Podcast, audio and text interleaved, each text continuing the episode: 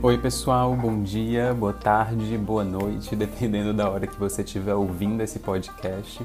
Meu nome é Rogério, eu atuo como médico, sou membro aqui da Rede Brasileira de Letramento em Saúde e hoje a gente vai falar sobre comunicação não violenta, que é um tema que eu gosto bastante e desde 2018 eu partilho comunicação não violenta, que a gente pode chamar de CNV, que são as iniciais, em ambientes de saúde. E aí, esse nome a gente pode evocar várias imagens quando a gente escuta comunicação não violenta e vários julgamentos podem surgir. Eu convido para esse momento a gente suspender um pouco esses julgamentos e estar tá aberto ao que a gente vai conversar nesses minutos que a gente vai ter aqui. Muito no, da minha, do meu percurso na área da saúde, eu escutei que a gente tem que ter empatia, que empatia é fundamental, que temos que fazer um cuidado centrado na pessoa. Mas como é que a gente tem empatia? Na prática, na nossa rotina? Qual é essa forma? Qual é esse percurso que a gente tem empatia para além dessa, desse, dessa coisa mais sutil, mais abstrata que a gente fala da empatia?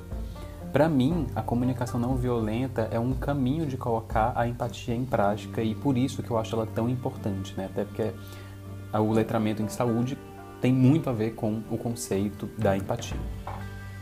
E para a gente falar de comunicação não violenta, a gente vai dividir a palavra, né? A gente vai primeiro falar de comunicação, depois um pouquinho de não violência.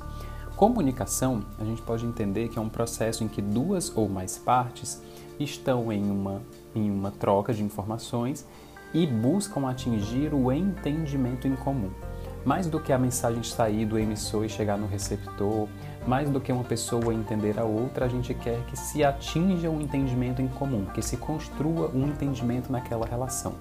É uma das, uma das visões sobre comunicação. E a comunicação em saúde pode ser vista como o processo da, dessa troca, dessa, dessa negociação do entendimento nos vários ambientes e contextos de saúde. Seja na comunicação profissional-paciente, na comunicação profissional-profissional, na comunicação pública de uma campanha, num grupo de educação em saúde, tudo isso envolve comunicação em saúde. A não violência vem do termo sans, vem do termo em sânscrito ahimsa e quer dizer o respeito a todas as formas de vida e foi um conceito difundido no Ocidente pelo Gandhi e que também inspirava Martin Luther King. Então, a comunicação não violenta é uma forma em que duas ou mais partes estão no processo de chegar no entendimento em comum e que existe um respeito à vida pelas pessoas que estão envolvidas nesse processo. Mas o que é esse respeito a vida que a comunicação não violenta fala. Antes da gente falar disso, eu quero pontuar que a comunicação não violenta foi estruturada na década de 80 por um psicólogo, uma pessoa da área da saúde, que foi o Marshall Rosenberg, que ele foi estudante do Carl Rogers, então ele estava seguindo a abordagem humanista e ele se incomodou muito com os rótulos patologizantes que a gente via na saúde mental, que a gente ainda vê.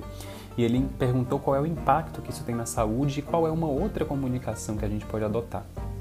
E daí ele chegou nesse processo da comunicação não violenta, que tem um livro da capa laranja muito famoso, muito difundido. Mas e aí o que é essa vida que a comunicação não violenta busca proteger?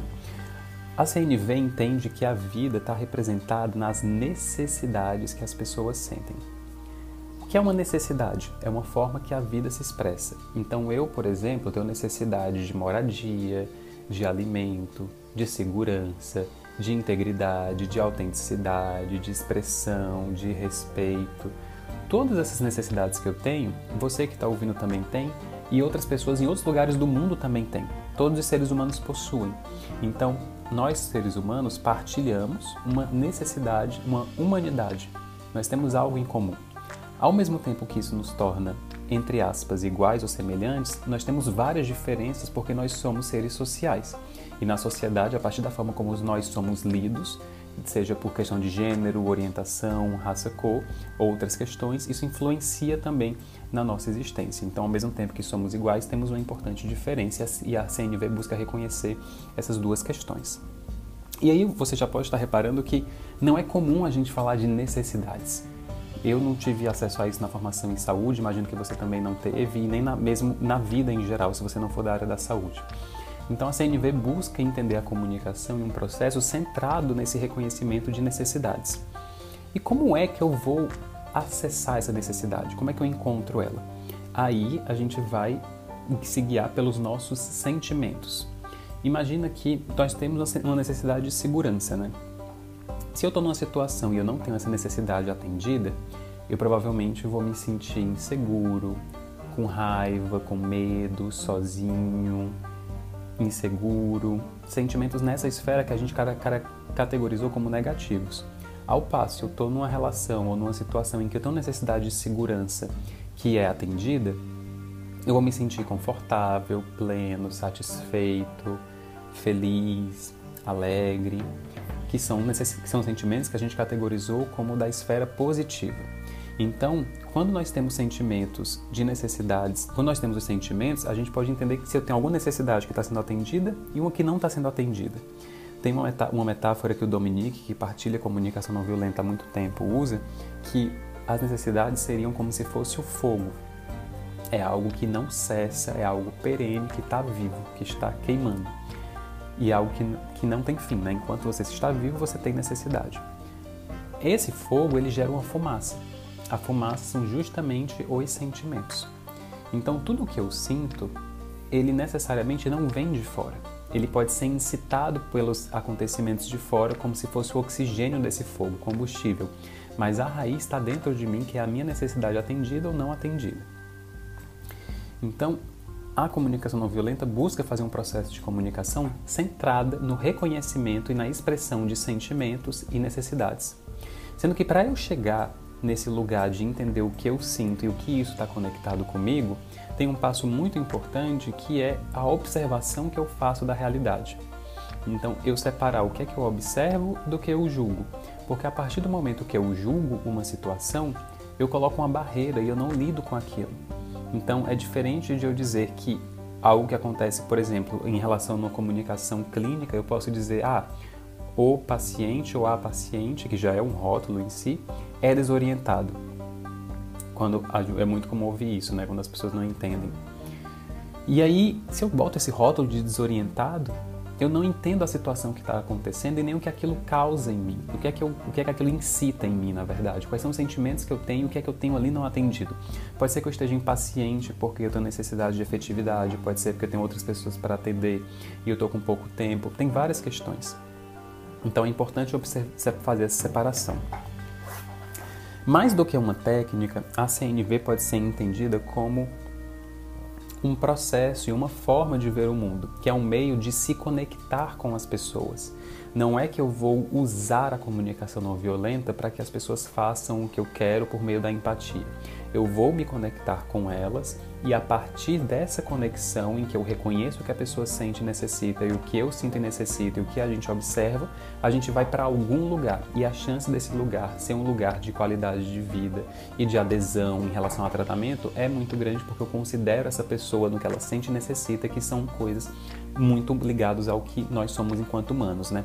Tem um artigo que o Marshall fez com um, outra, um outro médico que é hematologista, que ele tem uma imagem que eu acho muito ilustrativa, que ele simula um processo de comunicação em que eu falo o que eu acho e você fala o que você acha, e a gente fica nessa comunicação que é uma reta. Ao passo que eu falo o que eu, se eu falo o que eu penso e o que eu sinto, e você fala o que você sente o que você pensa, a gente circula da cabeça para o corpo e a gente faz um processo circular. Óbvio que tudo isso que eu estou falando aqui é um processo, né? Não é algo sim, no fundo é simples, a gente acaba complicando, né? Mas tem vários passos e é um processo contínuo de aprendizado e aprimoramento, com certeza. Então, o que é que isso tudo tem a ver com letramento em saúde? Isso que eu falei aqui, de observação, julgamento, sentimento e necessidade e reconhecer que a gente tem algo em comum.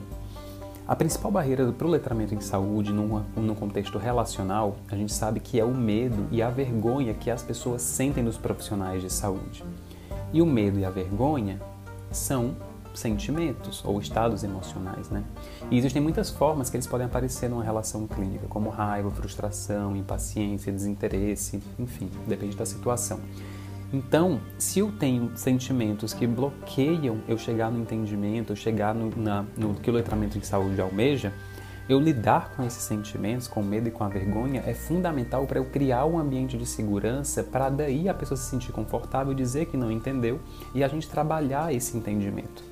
É como, na minha, na minha visão, eu acho que a comunicação não violenta ela é uma propulsora do letramento em saúde e funciona quase como um campo pré-existente, onde eu crio um campo de segurança onde o letramento em saúde pode crescer e se desenvolver, como se fosse uma grande vegetação, uma grande, uma grande mata. Então, um outro ponto também muito importante é que quando eu separo a observação do julgamento, eu consigo acessar o fato concreto, ao que as coisas realmente são. E aí, quando eu falo do fato, eu consigo me conectar com a pessoa e a gente ver o que aconteceu ali.